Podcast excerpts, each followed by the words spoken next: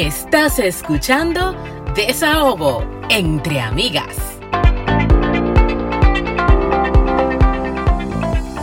Bienvenidos a un episodio más de Desahogo entre amigas, un espacio para cherchar, aprender y sobre todo descubrir lo que es ser ser humano, inmigrante, mujer, de todo y emprendedor, emprendedora. Estás escuchando a Franchi Abreu, ¿ya? Anna Invert y así es como dice Fran, ahí mencionó la palabra inmigrante y hoy tenemos un kit del inmigrante y vamos a hablar un tema muy, muy interesante, pero además importante porque muchos de nosotros llegamos aquí queriendo abrir un negocio y no sabemos por dónde empezar. Entonces, hoy vamos a desarrollar el tema cómo abrir tu empresa paso a paso aquí en Canadá. Y para esto tenemos a Lisette Terán, que ella estuvo con nosotros en el capítulo 181. La, eh, hablamos con ella la realidad de abrir un negocio aquí en Canadá. Sí. Nos quedamos como con ese saborcito de boca de que queremos más. Ay, y bueno. Aquí, Aquí está la experta con nosotras. Bienvenida, Lisette. Chicas, ¿cómo están? Sí, aquí vamos a hablar del paso a paso, porque ya nosotros tuvimos como ese abre boca de mira, mira cómo podemos abrir, mira las cosas con las que te puedes topar, mira cómo es la personalidad del latinoamericano versus cuál es la realidad en Canadá de cómo tú tienes que organizarte para abrir tu negocio. Entonces, si ya yo decidí, ok, yo voy a hacer este negocio, ya yo sé quién es mi cliente, ya yo hice mi investigación del mercado, ya yo tengo hasta el nombre, pero ¿y ahora qué? ¿A dónde voy? ¿A dónde, registro? ¿Cómo que me armo? Ok. Bueno, déjenme decirte primero que todo que em, no es tan fácil. Primero tenemos que tener una idea bien definida. Y por eso yo definí 10 pasos. De hecho, no, no se trata de mi idea. Eh, inclusive la provincia eh, te coloca una serie de, o sea, son 10 pasos específicos para poder tú eh, arrancar tu negocio sin mucho dolor de cabeza. Em, pero todo comienza con esa idea que dijiste, ¿no? Eh, para empezar, quiero, quiero, quiero aclarar, antes de los 10 pasos, que tú tienes que saber si ya tienes experiencia en el área, si no la tienes, si quieres inventar algo nuevo, eh, cómo. Sí, y cuando decimos experiencia, me imagino que es experiencia canadiense, porque no es lo mismo vender pastelito en tu casa, en tu país, que vender pastelito. Pero es que tú la forma de vender pastelito en tu casa ya la tienes. Tú lo que tienes es que adaptarte a acá. Y por eso tienes que, ese, esa mentalidad tienes que adaptarla, entender cuáles son tus fortalezas y cuáles son tus debilidades. Porque tú puedes traer la experiencia de tu casa, que es válida, y, y, y, en, y en casos profesionales es muy común, pero la aplicación es diferente. Entonces, eh, hay reglas mm. para la aplicación. Entonces, cuando ya tenemos ese, ese incentivo, esas ganas, esta dirección, eso es lo que quiero, viene el primer paso que es el más importante que tú lo dijiste, Francis, que es primero investigar. No es lo mismo vender pastelitos en Dominicana que vender pastelitos acá. Tienes otro target, tienes otro, otra, otra, otra, otros gustos, este, tienes mucha competencia además. Y para eso en, la provincia eh, tiene unas, unos links y unas, uh, unas páginas donde tú puedes hacer eh, ciertos research de mercado y mira, todo está planificado aquí y siempre hay un recurso para hacerlo. Em, mi consejo es que antes, cuando ya tienen la idea, tienen la forma, tienen las ganas, tienen, tienen, tienen este, hacia dónde se quieren dirigir, hagan, hagan, ese estudio de mercado, porque de repente ese estudio de mercado les va a dar la, la, la visión de que, qué pasa en su área, qué pasa en su entorno. De repente, sí, los pastelitos se venden bien, pero a tres ciudades de aquí. O sea, ustedes están Claro, sí. Sí. Entonces, es cuestión de empezar a entender cuál es el panorama. Claro, yo siempre escucho a muchos inmigrantes que vienen y, y, o que quieren venir y dicen, no, porque cuando yo esté allá, yo voy a limpiar casa, yo voy a vender esto, yo voy a vender lo otro. Y yo siempre le digo, sí, pero tome en cuenta que aquí todo está lejos. O sea, que aquí, para tú tener un negocio así, tú tienes que tener un vehículo, entonces, que tú puedas ofrecer el delivery. Y también, entonces ya eso sería un costo adicional que tú tendrías que agregarle. Pero no es tan fácil como irse a Nueva York, por ejemplo, que ahí tú tienes un, un montón de dominicanos. Creo que la mayor tasa de que se han ido de dominicanos desde la República están en Nueva York esto es como diferente, ¿verdad? Entonces aquí hay que tomar en cuenta todo eso, hasta cuál es tu cliente. Porque tus vecinos no necesitan los pastelitos de repente porque son rusos o porque son indios. Me acabas de recordar un caso, una chica viviendo en Scarborough, ¿verdad? Este, ella, tú sabes que cuando, cuando empiezan a, a, buscar esos trabajos de supervivencia al principio, aceptó varios trabajos de limpieza, pues los trabajos de limpieza eran necesarios. Entonces la niña se calaba dos horas de ida y dos horas de venida. Sí. ¿Qué hiciste? ¿Qué hiciste? Sí, mm. porque es Scarborough bastante Entonces tenía todos los días de viaje. Imagínate tú ir todos los días a un trabajo físico, estar limpiando, y no era una, eran varias porque tenían varios clientes. No, esa es agotador. Y aunque la limpieza se paga bien, tampoco es un trabajo que tú dos horas de ida y dos horas de vuelta, como que te paguen para tú perder ese tiempo, porque yo lo veo como tiempo perdido. Y, sin carro. No, es, muy agotador. Yo recogía los implementos y se iba al... Ah, una cosa que ahí le digo, el tipo de, de, emprendedurismo que tú tienes, porque se lo digo a mi gente que quiere, por ejemplo, la gente que le gusta el mundo del fitness como yo, y pasan de un mundo de oficina a un mundo altamente físico. Tomen en cuenta que los trabajos que son altamente físicos y fully presenciales, si tú te enfermas, tú no ganaste dinero ese día. Bien, bien. Si, si, si tú te lesionas, ya tú no puedes entrenar igual o tú no puedes ir al centro a, entrenar. O si tú das clase, por ejemplo, la gente que da clase de zumba, que da clases grupales, si a ti se te da un esguince cruzando una calle, ya tú no ganaste dinero ese día porque a ti te pagan por hora. Entonces hay que tener muy en cuenta si tu trabajo es altamente físico o físicamente muy demandante, eh, tu nivel de agotamiento es mucho más alto. O sea, yo no puedo pretender, si yo voy a hacer, por ejemplo, clases grupales, como freelancer, yo me voy a dar clases grupales en diferentes lugares. No son ocho horas de clases grupales porque mi cuerpo no aguanta ocho clases una detrás de la otra. Que no es lo mismo que un trabajo laboral sentado en una oficina que tú aguantas ocho horas sentada en una oficina. qué bueno, qué bueno que lo mencionaste. Eh, yo le mencioné la vez anterior que yo hice mi primer negocio fue un landscape y yo llegué acá a Canadá uh 44 años. Entonces, yo muy bien, ay, sí, yo soy agrónomo, yo lo puedo hacer. No, a lo que llevaba una semana estaba destrozado. Estaba No, sí. Sí. Entre los viajes, entre que el, el, el, trabajo en sí que tienes que hacer, si es altamente el físico. El trabajo en sí ya, ese de landscaping, o sea, es una vaina, pero yo me meto al patio. Tú terminas de Al patio de mi casa, de mi casa, que es chiquititico, con mi esposo, y nosotros duramos dos horas ahí, y hay que recogernos casi la espalda baja. Imagínate el dolor eso de cabeza del sol. Mira, muchacha, bueno. Dos en el mediodía y dos Ay, no, no, no, no, no. Bueno, seguimos con los pasos, Lice. Entonces, ya, cuéntanos. Ya hicimos el estudio de mercado, ¿verdad? Entonces, ahora vamos a preparar el plan. Eh, todos los eh, investors, llámese bancos, llámese subvenciones, llámese grants, necesitan un business plan para entender cómo, cómo te vas a manejar. Los inversionistas. Los inversionistas. Y tarde o temprano tú vas a tener que hacer un business plan. Pero en esta etapa, lo mejor es hacer un mapa ágil de negocio, que es simplemente el mapeo de lo que tú quieres hacer en una sola hoja. Esa es una técnica que, por ejemplo, utiliza mucha gente de, de Procter Gamble. También estuve leyendo bastante sobre la, gente de Toyota, que, lo que hacían era hacer la idea en una sola página. Este, Francine ya está eh, trabajando en la suya.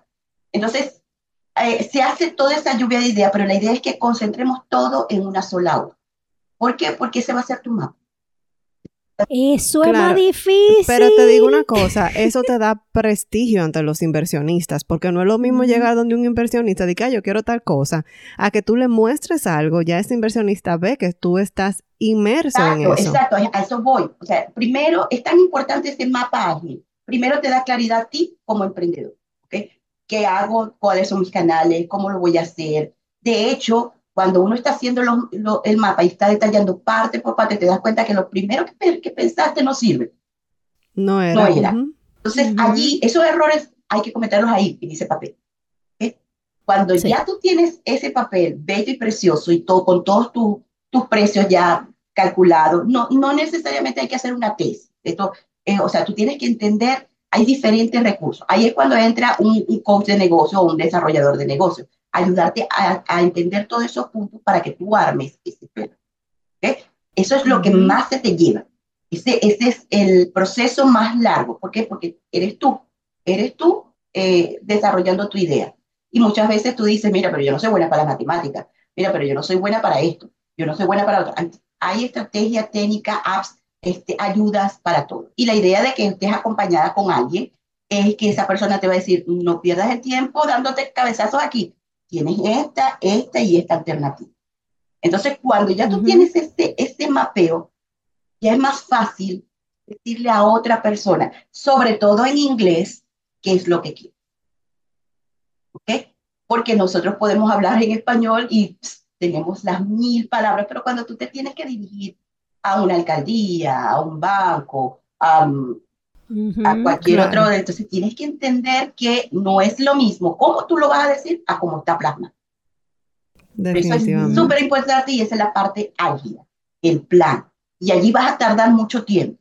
De hecho, yo tardo con mis clientes normales 14 semanas, porque hacemos una sesión semanal para desarrollar cada área. Pero una vez que termina esa persona, ya esa persona está en condiciones hasta de iniciar su primera venta si no lo ha hecho. ¿okay? Si no lo ha hecho. Porque vamos a estar claros, volvemos a lo mismo. Hay gente que está eh, empezando una idea de negocio, pero hay gente que ya tiene el negocio y simplemente quiere saber qué está pasando, porque no, ¿por qué no vende? ¿Por qué no arranca? Claro. Entonces, dependiendo de eso, ya tú, ya tú este, puedes dirigir ese mapa porque eh, algunas personas es que a lo mejor él, no hiciste el, el, el, concepto de ese negocio bien, otro puede ser que no, como me decía una, una cliente también, lo que pasa es que este, yo estoy acostumbrada a vender mis empanadas a este precio y cuando se saca el, precio, pues no, eso no da. No da, no cuadra. No da, no, ahí es que tú te das cuenta, espérate, para yo poder tener un, ingreso de tanto, yo necesito tener tantos clientes. Mira, yo me apasioné en un momento con el tema de los postres, porque a mí me gusta hacer postres y creo que me quedan bien. Pero entonces yo me puse a pensar, óyeme, no es que no se pueda, pero el tiempo que uno le dedica a hacer un bizcocho, señores, a ti se te van 3 y 4 horas entre preparación, decoración, se te va mucho tiempo y luego tú le dices 100 dólares a una persona y se te quejan. Claro, y no te lo quieren Se te quejan. La gente no maneja. Que eso que tú estás diciendo, eso que es esas tres horas, ese, ese costo, es porque tú estás haciendo un trabajo artesanal. Exacto. Ya lo sabes. Claro. Que no fue que tú fuiste a una, a una máquina y, y sacaste a Fortinos, por ejemplo, que es una máquina de hacer postres y a ellos te lo van a vender a 25. Sí, mi amor, pero ellos lo hacen en 20 minutos ese postre, tú sabes. Exacto. Entonces, fíjate, ahí hay otro ejemplo, otro cliente que tenía, que ella tiene, está haciendo su, su catering, ¿verdad? Este, y entonces una, una organización le dijo, mira, necesito tantos platos eh, a 15 dólares el plato. Y ella, bueno, sacó su cuenta y dice, no, no, puedo, o sea, tengo que venderle el plato más, más, aunque sea el plato más sencillo. Resulta que le dijeron, no, porque es que esta comunidad iraní de tal parte este, lo hace y me lo hace hasta, hasta el 9 dólares. Claro, cuando vas a ver, el señor tiene un restaurante y tiene para cada la distribución, por supuesto. Claro. No, y, y esa es otra, que es como un desahogo en el medio de, de, debatir este tema. Señores, dejen de estar poniéndole precio al, al producto de, alguien que el otro te lo hace a tal... Pero entonces váyase para allá, no tiene usted que ser tan desagradable. Al otro le cuesta menos esfuerzo y a mí me cuesta mi esfuerzo. Él tiene su calidad y yo tengo la mía. Entonces ya vamos a tratar como de dejar de hacer esos comentarios así, a ver si tú me lo dejas más barato. Porque usted no tiene ni idea de lo que me cuesta a mí hacer o desarrollar mi producto. Y te tengo una sorpresa. Aquí en Canadá, regatear es de mal gusto. Bueno, ya ustedes saben. Mira, que te regateen es de mal gusto, por, precisamente porque lo que estás diciendo. Es tu trabajo, es tu tiempo. Que a los demás no les gustó, bueno, hay tanta oferta. Exacto, es lo que te digo, a mí no me gustó tu precio, yo me voy a otro lado, pero yo y tú sabes que, yo me he dado cuenta también de que, por ejemplo, en nuestros países latinos, tú hay un precio con alguien y esa persona obviamente quiere que tú lo hagas con ella y quizá como que te dan seguimiento o, te presionan. Aquí no, o sea, aquí te dan un precio y usted no quiere, se fue para donde el otro y ellos ni mal se sienten. O sea, literalmente ellos están acostumbrados, eso se llama quoting, te dan tu cuota o tu, tu no cuota, cuota, cuota es otra cosa en español, tu cotización. Entonces, ah, gasto. Un estimado y si te gustó, no te preocupes que ellos no se van a sentir mal. Así que siéntase libre, usted que está aquí en Canadá, de buscar varias, eso, quoting, se me olvidó. Este, varias, varios estimados, exacto, varias cotizaciones. Sí, sí, correcto. Entonces, tenemos la idea del negocio, ya sabemos qué es lo que vamos a hacer. Eh, tenemos el plan en una hoja. En una hoja. Ah, hasta ese momento lo que necesitamos es ese, mapa, porque ese mapa es el que nos va a dar dirección. ¿Ok? Siguiente paso, vamos a definir qué estructura tienes. Estructura legal, me refiero.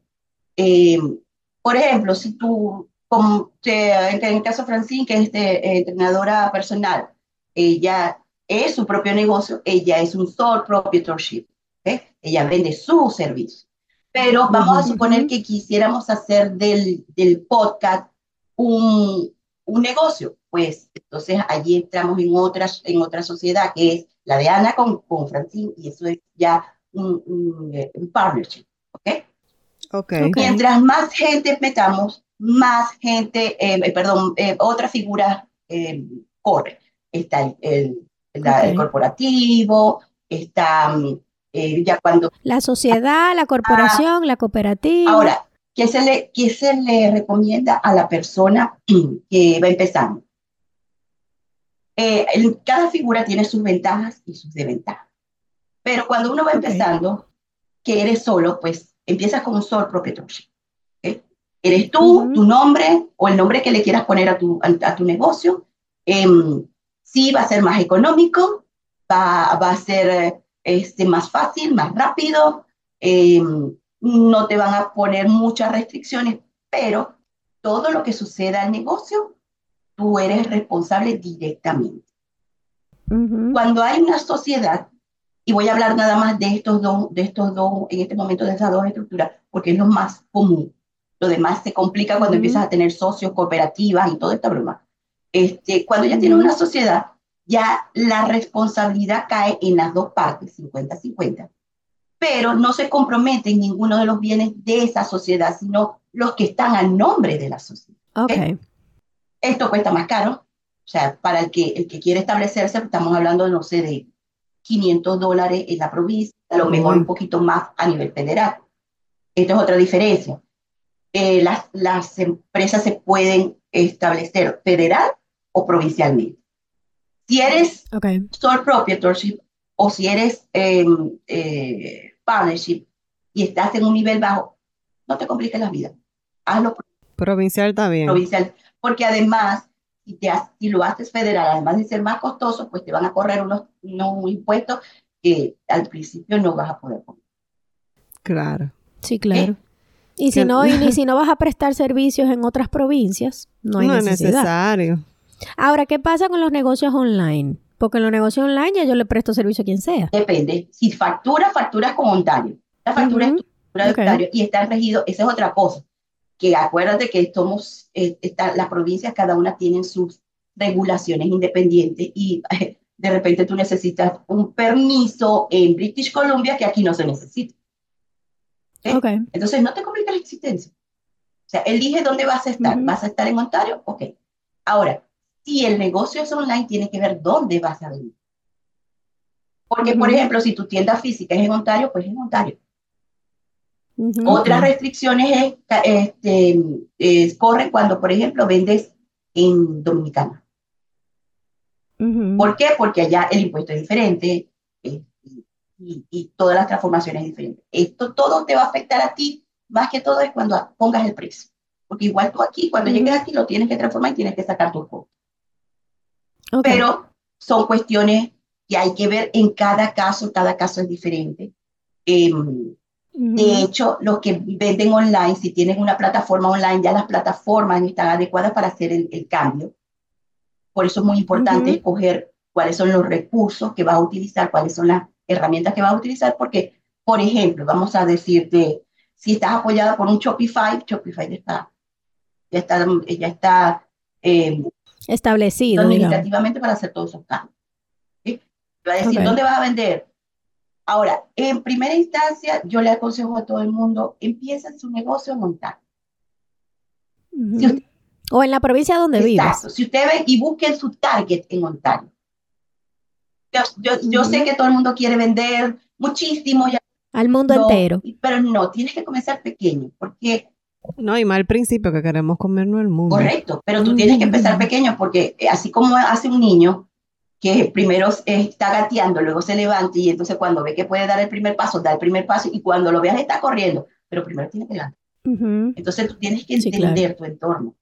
Eh, por eso la gente que quiere, no, yo quiero vender, no sé, en, en, en, Rusia, pues depende de las herramientas. Por ejemplo, te doy el caso de, de mi hija, mi hija es, dibujante digital, ella hace, eh, ilustra libros, em, de hecho hubo un momento en que, en que también sacó su, su, su mercancía, pero como no tenía tiempo de vender la mercancía acá, utilizó una plataforma que vende en Europa. Fue muy bien. Pero resulta ser que ella le ponía su precio a su, a, su, a su producto y cuando llegaban allá se vendía. Pero entonces dice, ah, bueno, la comunidad europea te quita esto, esto, esto, esto, esto. Y cuando viene a veces quedaba debiendo. cuando llegaba aquí dice, no vale la pena todo lo que hago. Porque tengo que pagarle a todo el mundo. Claro. Entonces, llegó un momento que dijo, no, y yo le digo, claro, porque tendrías que dedicarte aquí. Ahora, el consumidor de Europa no es el mismo de aquí. Para porque el consumidor de Europa le encanta lo artesanal, lo que hizo algo, es bien la historia que está detrás. Entonces, el de aquí se va por los mm. chinos. Y el, y el, y el, y la el requerimiento de calidad en los productos. Total es mucho más alto en Europa, mucho Claro, porque ellos compran para quedarse con la cosa. Nosotros compramos por consumismo. Nosotros compramos una botella de agua ahora y a las tres semanas queremos otra botella de agua diferente porque no aburrimos de esto. Sí, allá son mucho menos consumistas y más con la calidad. Y tú te das cuenta, hasta tú caminas, por yo viví en España y tú caminas a la cafetería de la esquina y el pan, la calidad del pan que te da una tostada, una simple tostada que en esa época costaba 5 euros a mí me sabía gloria. Sí. Porque era una cosa recién hecha, con un tomate que lo machacaron al frente de ti, lo pusieron ahí. Una cosa fresca, fresca, fresca. Que eso aquí te cuesta todo lo cuarto del mundo más dos pesos. Así es, así es. Y la gente no lo quiere pagar porque, ay, eso es un pan con, con tomate. Sí, es la, cultura que no estamos acostumbrados a eso. Entonces, fíjate la diferencia de, de, de mentalidades que tenemos. Por eso es importante identificar a quién te vas a dirigir. Y ese es el primer paso. Dirigir, ver, cuando haces este estudio de mercado, cuando haces este plan de negocio, tienes que tener muy claro, queremos venderle a todo el mundo, pero tu, tu negocio tiene un nicho. Y mientras más especializada estés en el nicho, pues mejor para ti. La gente dice, no, es que me voy a reducir en la audiencia y no me van a comprar. No, al contrario. No, te van a comprar más porque van a saber exactamente lo que tú le estás Exactamente, y, te van, y, y, no van a chistar en el precio. ¿Por qué? Porque saben que eso es lo que vale. Entonces, fíjate lo importante de esos primeros tres pasos, que te van a definir lo siguiente. Entonces, ya estamos en la estructura. Somos sole proprietorship, ¿ok? Entonces, vamos a suponer, vamos a, tomar ese, ese... Normalmente la gente empieza con el sole proprietorship. Una cosa aquí. Em, que empieces por esa estructura no quiere decir que, que no puedas cambiar. Sí lo puedes hacer. Sí lo puedes hacer. Lo que pasa es que siempre esos cambios eh, se recomienda que se, se hagan si realmente necesitas un socio, pues hazlo en los primeros dos años del negocio. Porque para que no te compliques, para que puedas hacer toda la, toda la, estructura, construir toda la estructura del negocio y luego compartirla con él. Porque si tienes seis meses de registrado y te vas a ir a partnership, mira, te vas a complicar. Entonces empieza con un área de repente la persona puede entrar allí como, más que tú, puede, ser, puede entrar como tu, tu, socio, pero ya sería un socio capitalista o un socio que está en entrenamiento. O sea, hay muchas maneras de verlo, ¿no?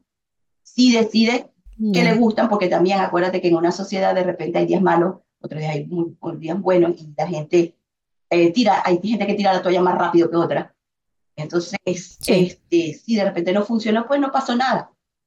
No pasó nada. O sea, simplemente se dividen las comisiones y ya. Entonces yo siempre este, recomiendo, empiece por sole proprietorship. Si la idea es tuya, empiecen por ahí. Ahora, si es la idea de ambos, pues tomen, piénsenlo, háblenlo, porque inclusive tienen que hacer, eh, la estructura legal les requiere que hagan como un acuerdo de qué va a pasar cuando no estén de acuerdo. Ah, sí, eso, eso es importante. cuando, estamos, cuando estamos en la luna de miel, todo feliz, todo chévere, todo contento. Pero cuando no lo estamos, claro. resulta que hay muchas cosas que dependen de ese estado de ánimo. Sí. Es increíble cómo uno, cómo cosas que son tan serias como los negocios, los números, las ventas, todo ese tipo de cosas está íntimamente ligado al estado de ánimo de la gente que lo está haciendo. Total. Total. O sea, el día que tú notas eso, sobre todo en, en emprendedurismo, porque cuando uno está empezando un negocio, tú eres todo. Tú eres el que vende, tú eres el que ofrece el servicio, tú eres el que cobra, tú eres el que lo promociona, tú eres el que haces todo. Entonces, cuando tú no estás en el estado mental óptimo para hacer todas esas cosas, es mucho más fácil tirar la toalla. es mucho más fácil. Por eso fíjate que volvemos a la idea del principio, la mentalidad. O sea, entender hacia dónde te estás metiendo. Saber que por ejemplo, el que, el que, el que trabaja en un restaurante, olvídate de los fines de semana. Ah, no, no, no. Eh, en el sector servicio y hospitalidad, si tú trabajas en temas de comida, catering, restaurante y servicios así, eh, fitness, salud y cosas así, hospitalidad en general, olvídate de los fines de semana. Y olvídate del horario de oficina. De que 8 a 5, no. Si tú estás trabajando en el área de hospitalidad, eh, tú vas a trabajar de noche y tú vas a trabajar fines de semana. totalmente. Totalmente. Entonces, eh, fíjate que volvemos otra vez al principio, mentalidad. Y es más, y como emprendedor te digo, es más barato hacer los cambios en, el, en la primera fase que hacer los cambios en la quinta fase. O sea, he visto mucha gente que por el, por el, simple hecho de querer arrancar, viene, monta todo su negocio, tiene todo, y cuando vas a ver, ay, no era lo que yo pensaba. Y has perdido. Entonces, a desbaratar todo eso y empezar de nuevo. Ya tú sabes. Entonces, hay gente que, que, bueno, no se arriesga y no pierde mucho, pero igual estás perdiendo, estás perdiendo tiempo, estás perdiendo recursos, estás perdiendo ganas, energía, qué sé yo, o sea, hay muchas cosas que ponen en pie. Entonces, vamos a tomarnos el tiempo a diseñar esas primeras fases y entender, mira, yo inclusive yo hago un ejercicio visual, mírate, ¿quién eres tú hoy? Hoy eres quién y cuál es tu vida ideal, qué tiene que pasar para que tú llegues allí. ¿Es el negocio lo que te va a llevar ahí? Si es el negocio, el negocio cómo funciona. ¿Tú estás dispuesta a tener estas horas este, fijadas al negocio o estás dispuesta o no estás dispuesta? Porque está claro. Todos tenemos una aspiración de, de, salario, de tiempo, de... Es más, de hecho, cuando te dicen, te dicen, no, disfruta de la libertad financiera, la gente ya se ve en la playa en Punta Cana. Ay, mi amor, pero claro que sí. Y resulta que para llegar a Punta Cana, tiene que durar 15 años matado. Boleto, tienes que trabajar para el boleto, tienes que planificar cuándo te vas a ir, a quién dejarle el negocio. O sea, hasta cuando llegues a Punta Cana es porque ya tú eh, solucionaste todo aquello. Eso es lo que las personas no ven. Las personas dicen, primer, primer mes del negocio, ya me voy para Punta Cana. Qué difícil. Nunca fue. Entonces, una vez que ya eh, eres, por ejemplo, decidí eh, propietaria sola, va a ser aquí solo en Ontario, voy a registrar mi nombre comercial. ¿A dónde yo registro eso? ¿Hay una página? ¿Hay una website que, que uno va a registrar? De hecho, este, como estoy siempre actualizándome, en estos días estaba viendo que ya llevamos 47 plataformas para poder registrarse en, en el, para, poder registrar tu, tu, organización. Tu negocio. Entonces son diferentes personas que ya te hacen como que la vida más fácil. Pero te voy a hablar de lo más sencillo y de mi propia experiencia. Em, tú puedes ir personalmente a tu alcaldía y decir, mira, quiero registrar mi negocio, ellos te van a, a, dar tu... Como un, formulario. Tú lo vas a llenar, Em, y te vas a decir, mira, en, tanto tiempo vas a tener tu... Eh, tu business license. Ese se llama business number, pero pertenece al master business license. ¿okay? Entonces, puedes hacerlo personal, puedes ir. De hecho, también hay mm. la forma de hacerlo vía telefónica. Nunca lo he intentado porque me parece engorroso. Pero también hay plataformas y hay plataformas que te lo hacen rápido y económico porque como veníamos hablando del ejemplo de, de, la comida, del catering, y, de, los, de, la comida de, la, del, restaurante, esta plataforma ya lo hacen automático, ya tienen todas las, ya tienen todas las conexiones. Entonces, normalmente, y te puedo dar una lista, lo que pasa es que ahorita no la, no la tengo aquí a la mano, pero yo lo que recomiendo a las personas, lo más fácil es Owner. Owner es O-W-N-R. Sí, es, eh, es una plataforma que además que te enseña que te dice todo lo que, lo que encierra cada, cada estructura legal, pues te va guiando paso a paso. Es súper fácil. Hacer un, pro, un proprietorship, eh, bueno, no sé cuánto te costó a ti, porque eso, eso, eso cambia a cada rato. Sí, eso cambia, pero no es la gran cosa, la verdad. De 50 a 60 dólares cuando mucho, porque son 8 dólares por conseguir, porque ellos te hagan la, la, la investigación de tu nombre para que no coincida con el nombre de otra organización. Con otro nombre, sí. Y luego el resto es para hacer ese, ese, ese business number. Y lo mejor del caso es que tú lo haces 10 minutos y, y, si es posible al día siguiente ya tienes hasta tu documento. Sí, Otra ventaja de venta que tienen este tipo de plataformas es que te conectan con otras cosas. Entonces te, te conectan con programas, de, con programas de subvención, te conectan con metodologías en el caso específico de esta plataforma, pues ellos tienen una oferta con, con un banco. Sí, sí. Eh, eh, que se conectan con, con, bancos comerciales de aquí. Sí, correcto. Entonces, cuando tú abres la cuenta en, en ese banco con ese business eh, number traído desde esta plataforma, pues te devuelven el, el importe de, ese, de lo que pagaste. Entonces, imagínate, en un sole, un sole proprietorship no es, no es tanto, estamos hablando como de, de 50, 60 dólares. Pero si lo vas a incorporar federalmente, estamos hablando de 500 dólares. Y hasta más. Entonces, es importante saber que cuando tú ya tienes un número comercial, ese registro comercial es como que el, el, el, el SIN de tu empresa, que es la que van a jalar para, para temas de impuestos. No, todavía ahí no estamos hablando de impuestos. Ah, ok. Ahí todavía no estamos hablando de impuestos, estamos hablando de tu, de tu fecha de nacimiento, ¿ok? Ah, donde, te van a, donde te van a, a, buscar por tu fecha de nacimiento. Ojo, este business number es válido para las alcaldías. ¿okay? Ya cuando tú te vas a hacer negocio con otra persona, ya cuando el negocio empieza a crecer, entonces es cuando entras a la parte de los impuestos. Y cuando tú empiezas a conformar ese, lo que, el, GST y tienes que pedirle a Canada Revenue tu número de GST. Ah, pero, pero una pregunta, desde que tú empiezas un negocio, así sea tu primer servicio o tu primera venta, ¿tú estás pagando impuestos? Eh, no hay, te, cuento. Tú no tienes obligación de pagar tú el GST hasta que no ganas 30 mil dólares en el, negocio. Ah, sí, sí, ok. Obligación. Ahora, menos de eso, y tú necesitas, eh, eh, por ejemplo, tu cliente sí va a pagar impuestos y dice, mira, yo necesito que me cobres el GST. Entonces tú voluntariamente te, este, te inscribes en el GST, pero no es necesario. ¿Cuál es la ventaja? La ventaja es que se te ve muy bien para los taxes estás de una vez este, declarando taxes. Eso, claro. La otra ventaja es que si lo hiciste voluntariamente, eh, no tienes que declarar más que una vez al año, mientras que lo que tienen la obligación de hacerlo tienen que hacerlo cada tres meses.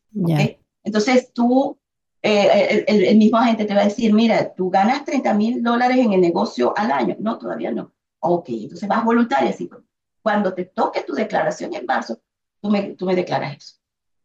Okay. no te voy a perseguir. Mientras que si lo que tienen venta, sobre todo lo que es restaurante, eh, eh, eh, todo lo que es retail, sí tienen que declarar, sí tienen que declarar cada tres meses. Entonces allí tienen que tener un orden una precisión en toda la parte administrativa. Qué bueno que lo explicas porque yo no me imagino esta persona empezando, por ejemplo, en el fitness o vendiendo bizcocho de que a pagar también impuestos sobre eso, tú sabes, entonces como que... Sí, y eso sería bueno hasta hablarlo con un contador porque mi contador me dice, mira, yo recomiendo a todo el mundo que se enrole eh, voluntariamente al GST, porque inclusive cuando tú no llegas a la meta que te fijaron, pues ellos vienen y te ayudan. ¿Qué te pasó? O sea, vamos a ver, ¿qué te hace falta? ¿Te hace falta un mentor? ¿Te hace falta esto? ¿Te hace falta? Y, y ellos te devuelven. Inclusive este, hay un, un, importe también que te devuelven en, esa, en, esa, en esa declaración de impuestos por, em, por, no, por no haber podido alcanzar. Y eso te lo pueden explicar mejor los contadores. Que allí es cuando ya tú tienes que casarte de alguna manera con esa persona. Es altamente recomendable que tu contador sea una persona de confianza. De hecho, yo recomiendo de que sea en español. ¿Por qué? Porque hay muchas cosas que, otra vez a los términos, que si no los manejas bien en español, mucho menos en inglés. sí. Entonces, sí. y tenemos también el, el, eh, el mindset de, eh, de, tengo miedo a los, a los. Venimos con ¡Ah, taxes, CRA, eso es como el IRC de los Estados Unidos. No, no es que uno, uno viene de nuestro país y por lo regular Allá el que paga impuestos o tiene negocio o tiene varios apartamentos, cositas así, tú sabes, como que no negocio grande, porque hay muchos negocios chiquitos que no pagan impuestos. Entonces, una palabra muy preocupante para nosotros. El, latino es muy informal. Entonces, cuando tú le hablas de formalidad y de número, ya uno automáticamente bloqueo. Entonces, llevamos cuatro pasos, porque son como diez. Vamos a tratar de dejarlo en cinco para hacer una primera parte y luego hacemos la segunda parte. Yes. Perfecto. Este, ah, bueno, entonces te comentaba con esto. Sí, eso es también mentalidad. Fíjate que todo, todo vuelve al principio. Todo vuelve al principio. Mentalidad. Hay que estar muy enfocado, muy señor. enfocado. Este, porque, ¿qué sucede? La gente dice, no, yo no quiero pagar muchos taxes porque no quiero darle mi dinero al, al, al gobierno. Venimos con, esa herida en el corazón, pero aquí no funciona. Al contrario, tú estás más respaldado, estás más protegido cuando tú cumples todo. De paso que, eh, mm, eh, te, lo puede, te, lo puede explicar un contador perfectamente. O sea, si tú pagas tus taxes como debe ser, eso se te va a reflejar en otras cosas posteriores, por ejemplo, un CPP o un eh, em, el, RSP, RSP, sí. o él mismo te enseña a hacer un, un tax eh, free saving account. Eh, son cosas que te van a ayudar. Mira, el simple hecho, fíjate, esa es otra cosa. Fíjate lo que pasó hace dos años con la pandemia. La pandemia le colapsó todo a todo el mundo. Y llegó gente, y gente perdió trabajo, gente quedó en su casa. ¿Qué pasó? El gobierno hizo unos ajustes porque eh, eh, necesitaba ayudar a la gente y esos ajustes lo tomó de los taxes que la gente pagaba. Por supuesto. Hay algunos que están eh, repagándolo ahorita, hay otros que simplemente no les hizo falta, pero es, son medidas. Por ejemplo, Sí, no, definitivamente hasta que los taxes aquí se ven, se ven. Para muestra un botón. Nosotros pagamos muchísimo taxes en nuestro país y no, no, se ven no, se ve mucho. Tenemos escuelas públicas y eso, pero muy, similar a lo que pagamos aquí, ¿eh?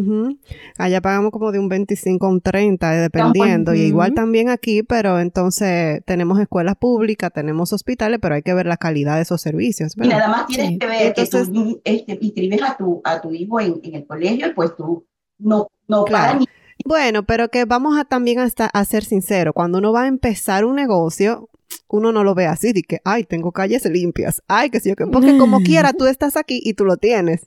¿Entiendes lo que te quiero decir? Y fíjate que me llevaste a un, a, un, a, un, a un punto que es el último, pero es bueno mencionarlo aquí y lo podremos mencionar después cuando estás claro. claro en todo esto y tienes definido todo, todo este panorama, pues podemos ir a subvenciones del mismo gobierno.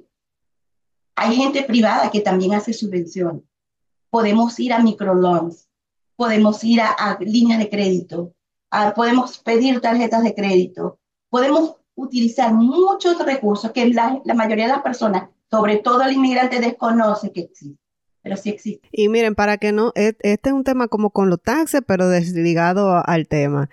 El año pasado yo sometí mis mi dinero en los taxes de lo que yo pagué en los braces. Yo me hice un problema, un, me hice mi, mis braces, duré dos años, pagué alrededor de unos cinco mil, casi a seis mil dólares. Y yo quiero que ustedes sepan que a mí me devolvieron dos mil y pico de dólares, porque yo lo sometí. O sea, que hay cosas que a veces uno no sabe que puede someter. Uno no sabe que puede someter, Y te, lo y te devuelven parte de ese dinero, o sea que... Este ahora que me dices eso, me hiciste acordar, Yo trabajo con estudiantes internacionales. Yo los guío en, en sus proyectos de estudiantes internacionales el estudiante internacional paga una, un, dineral para venir a estudiar aquí. Ahora bien, después de los 18 meses, cuando ya él está trabajando, es que él tiene la obligación de pagar taxes. Pero cuando tú vas a pagar taxes la primera vez, resulta que tú eres, o sea, tú tienes que abrir tu cuenta de taxes. Vas tus taxes van a ser en cero. Ese primer año no lo pagas porque estás en cero. Cuando terminas tus estudios, eh, la provincia te da un crédito educativo. Y estamos hablando de que ese crédito educativo, dependiendo de cuánto te costaron los estudios, puede ser de hasta 5 mil o 7 mil dólares. Es decir, que cuando tú el siguiente año tengas que pagar taxes y te salga una cantidad, ellos lo que hacen es deducirlo de ahí. Sigue sin pagar taxes. Claro. Y así he visto gente que ha pasado 3 y 4 años utilizando ese crédito educativo para compensar sus taxes. ¿Paga o no paga? Excelente. Sí, hay mucho, mm, estas son como las ayudas que, que uno viviendo aquí no lo sabe. Yo estoy loca ya, bueno, no, como que quiero que mi hija entre a la universidad por la emoción, en otro lado tampoco quiero porque se me va a ir la, la poca niña que me queda, tú sabes.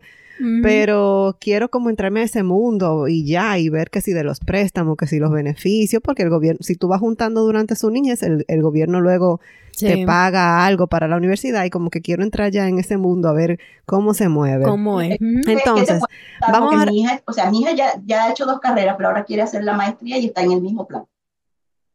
Ok. Em, bueno, pues cuando nos acerquemos a esa fecha, te voy a, llamar para que me dé los trucos. Este, ¿cuántos pasos tenemos? Aunque mencionaste el último, ¿cuántos pasos llevamos eh, para como hacer un resumito ahora y, y, luego retomar? Eh, hasta ahora hemos llevado tres porque nos hemos ahondado tres más. Porque la primera, acuérdate que hicimos un paso, eh, el primero que no está incluido en los pasos es mentalidad, pero fíjate que se refleja en todos los demás. Y a partir de ahí también se va a reflejar en todos los demás, porque va a ser imagen y números. Sí, sí, a la disposición ante todo. Bueno, podemos dejarlo, podemos dejarlo aquí, después tenemos para, para el siguiente programa. Yes. Entonces, pero, pero menciona los pasos que hicimos, por favor. La mentalidad. primero, antes que empezar todos los pasos, es mentalidad, la idea. Eh, el entender hacia dónde vas. Entonces, primer paso es realizar ese estudio de mercado, entender cómo se mueve tu entorno. Segundo paso, prepara el plan de negocio. Y el plan de negocio, la, el, el, la recomendación es que lo hagas como si fuera un mapa, el mapa ágil de negocio, una sola hoja. En una hoja, ok. Eh, tercer paso, decide tu estructura. Pues, ¿Cómo te vas a ir? ¿okay? Em, el cuarto paso, que tiene que ver con el, con el, con el tercero, es vas a, a definir el, el cargar eh, o, inscribirte en el GST. ¿Ok? Por ahí te voy a seguir em, hablando de, de, los siguientes pasos, que ya serían como hacer el, ah, el registro de línea del, del negocio también. El del negocio, sí. Oye, no, hemos hablado de seis pasos, supiera. Estos seis pasos, ya fíjate. Se han dado El registro de línea del negocio, las diferentes plataformas que hay. Solamente te mencioné una, bueno, dos formas, te mencioné dos formas, pero hay un montón. Eh, y el último paso eh, ya vendría, tendría que ver, los últimos pasos tendría que ver más con lo que es regulaciones y licencias que hay que, sacar.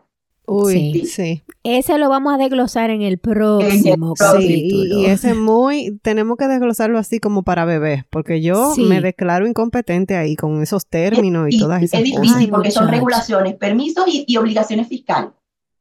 Imagínate tú. Tres cosas diferentes. Ya mi cerebro explotó. No, ya con esas tres palabras. Regulaciones, ya yo estoy en pantallita azul, mi amor. Y, fiscales. Eso fue lo que me quedó. bueno, de aquí uno va a salir maestro. Ya tú sabes. Ay, Dios mío, pues vamos a pasar al momento favorito de la semana. go. Bueno, voy a empezar yo. Señores, ustedes saben que tenemos un gato. Yo se lo dije hace varias semanas, hace dos semanas creo que lo dije en ese episodio. Eh, tenemos este nuevo integrante de la familia para este año y nosotros lo amamos, estamos locos con él, pero hay dos cosas que no me gustan so far, hasta ahora. La primera es que el gato es muy needy. O sea, es bebecito. Es un bebé, pero también me parece que la, el breed, la raza, es así de ellos. Es un siamés o un siamés. Entonces, le cogió conmigo. Yo de los cuatro de aquí, yo creo que yo soy la más desligada. Eh, Tú sabes que diferente a los perros, los gatos eligen a su humano. Ah, pues mira. se O él está aquí ahora y siempre está arriba de mí y ese gato eh, hace purring nada más conmigo. Ese gato loco conmigo, señor, él espera su turno. Cuando Victoria se va, él espera su turno para que la niña se vaya y para él venir donde mí. Gracias. A veces vengo yo a trabajar y él está en mi silla del trabajo, él se, se para, se va, espera que yo me sienta y viene y se sube arriba de mí. Por supuesto. Entonces, yo no soy así. ¿Cómo fue? Eres alma felina, entonces. Pero Lisette, o sea, mi esposo, mis hijas son como más cariñosos que yo. Yo soy como un poco más... No necesito tanto afecto. Y el gato le ha cogido conmigo, gracias. Esa es una de las cosas que no me gusta porque, ay, qué lindo, qué tierno, pero como que 24/7 tú y yo juntos, no, I need to breathe, necesito respirar. y la segunda es que él todavía no aprende a que cuando estamos comiendo, somos los humanos comiendo. Tú tienes tu comida aparte. Él siempre está ahí como merodeándonos y yo no estoy acostumbrada a eso. A mí me criaron a que los animales no están cerca de, de la comida. De la comida.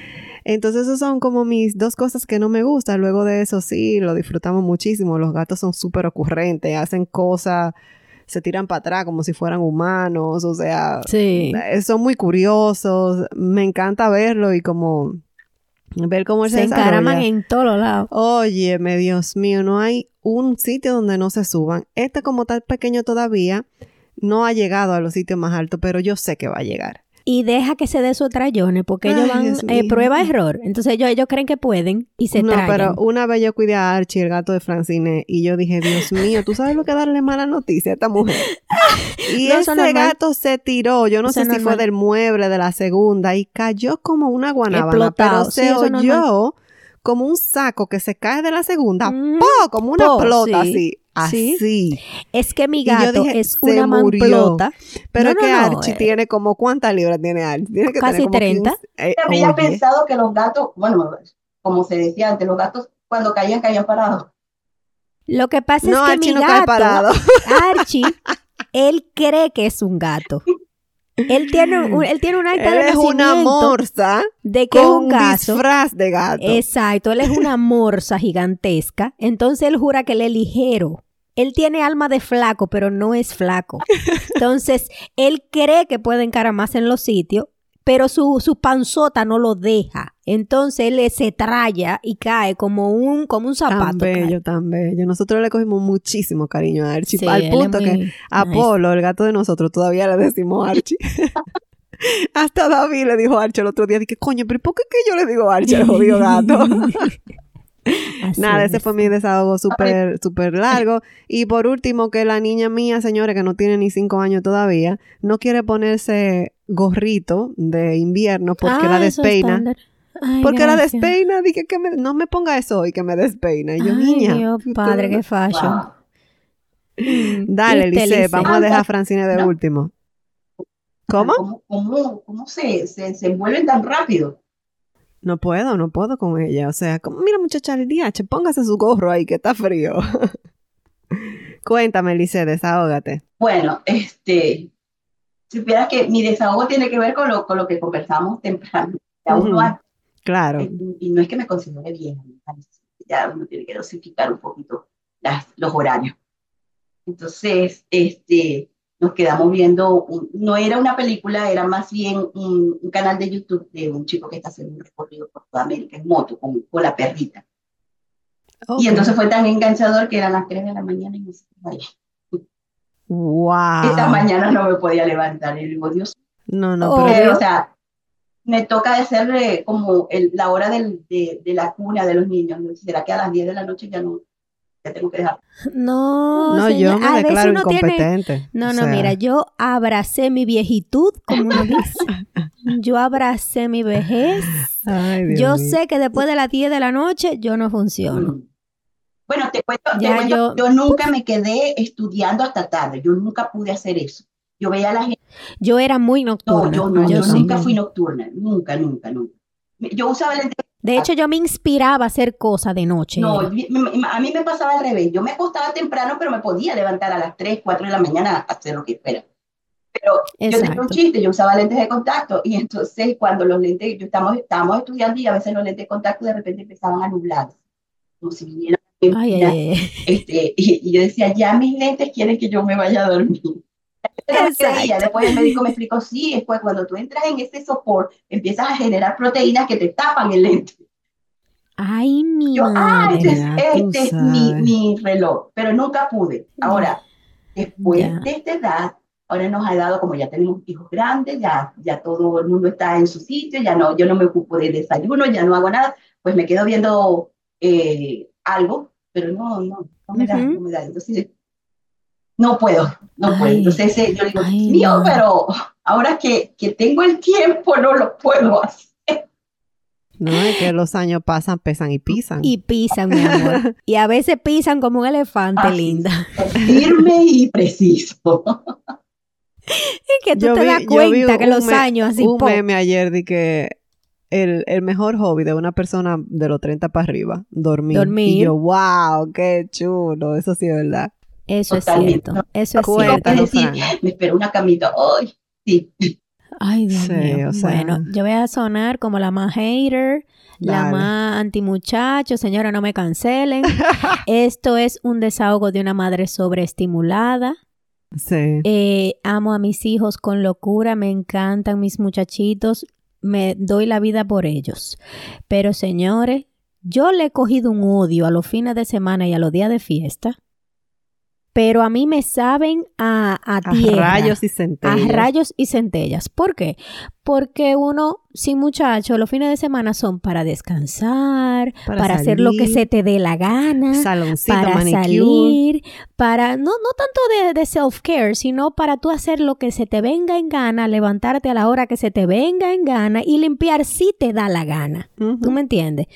Pero con muchachos que son chiquitos y de alto mantenimiento, los fines de semana se convierten en atender tantrums, atender eh, reguero que tú tienes que recoger porque tú no puedes ni pisar el piso de tantos regueros que hay en el medio, gritos, pañales sucios, eh, lavandería, eh, montañas y montañas de ropa y tú tienes ni un segundo de paz para ti. Entonces, los fines de semana, a mí cada vez que a mí me dicen que hay un PA Day un viernes y un día de fiesta un lunes, Ay, ay, ay. yo quiero como enterrarme, yo no sé a dónde, a- agarrar un cohete e irme para la luna, porque uno está, por lo menos yo que tengo dos niños, los dos chiquitos, con los muchachos uno arriba del otro, que cuando no está uno llorando que quiere que lo cargue, mientras tú estás cocinando, está el otro peleando que el otro le quitó un juguete, o sea, es... eh, es sobre, demasiada sobreestimulación Sí. y uno tiene cero tiempo de paz, Sí, cero. Hasta que esos muchachos no se duermen, tú no tienes un segundo de paz. Entonces, ¿qué pasa? Tú te pasas el fin de semana entero fuñendo, buscándole oficio a los muchachos, y ahí viene el lunes, la gente trabaja.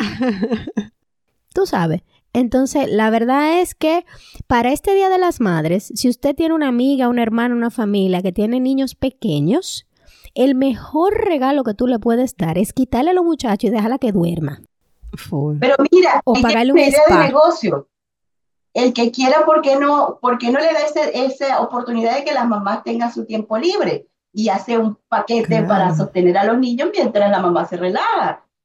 Excelente. Óyeme, mándale una, un servicio de eso de limpieza del hogar con nana, con no sé qué. Oye, Mándala para un hotelito, porque realmente una mamá de niño pequeño lo único que quiere es paz, es silencio. Descanso. Solamente silencio, descanso, de tú poderte sentar en un mueble y mirar para el techo. Porque hay veces que yo tengo tanta sobreestimulación del fin de semana que por el lunes ya por fin mi niño está en daycare, que ya yo tengo la mañana por lo menos para mí y yo no sé ni qué hacer primero ni qué hacer Claro. después. Sí, eso pasa. ya, tú no, ya tú no sabes. Uh, yo estoy saturada, o sea, ya yo no, sé ni qué, hacer. con tu tiempo libre. Exacto, full. Yo, yo a veces estoy así, como que all over the place. Pero, podemos proponerle a, la gente que, que, tiene un daycare que pues lance algún paquete así, pues te lo sostenemos el fin de semana largo y por tanto, yo te aseguro que mira, el, el tiempo de uno es muy precioso y llegamos... Hay daycares que, que, te cogen los niños por un día. O sea, yo, una amiga mía me habló de eso en Hamilton. Hay un, day, un daycare que te lo toman de que en la noche, como hasta las 8, hasta las 9, como que tienen ese servicio. Exacto. Sí, eso, también se, eso también se puede conseguir. Lo que pasa es que hay que buscarlo y la persona tiene que este, sacar su foto. Pero yo creo que, que, mira, en ese momento, si para ti, eh, no sé cuánto está costando un día de daycare, ¿no? Pero este, eso representa... Sin el subsidio eran 60 dólares el día. Con el subsidio ya creo que ha bajado como a 40, dependiendo la zona, porque hay zonas más mm. baratas que otras, claro está. Eh, Yo pago como 10 dólares por día. Todavía que no ha llegado. en el GTA todavía no ha llegado. Un hotel, un hotel te cuesta de 100 a 150 dólares el más barato este, el día. Entonces, el, hotel, claro, te, te, distrae y te va para otro lado, pero al final tú pones, estás en tu casa y que pagues un poquito más, no sé, 80, 100 dólares para que te sostengan los niños mientras tú haces ese, ese relax, chale, yo creo que vale la pena. Bueno, señores, eso es una muy buena idea. Y con esa idea nos vamos. Muchísimas gracias, Alice Terán, por estar con nosotros. Venimos con la segunda parte de cómo abrir tu negocio paso por paso aquí en Canadá. Y bueno, gracias por escuchar. Stay tuned. Ya saben que nos pueden escribir a desahogo entre amigas.gmail.com, seguirnos en las redes sociales como Desahogo entre Amigas. En el pie de este episodio vamos a poner enlaces para que también conozcan a Lisette y a sus plataformas, pues, si quieren abrir su negocio o preparar su idea de negocio. Y recuerden que para nosotros son hermosos, especiales y siempre tendrán con nosotros un espacio de desahogo, entre, amigas. Chao.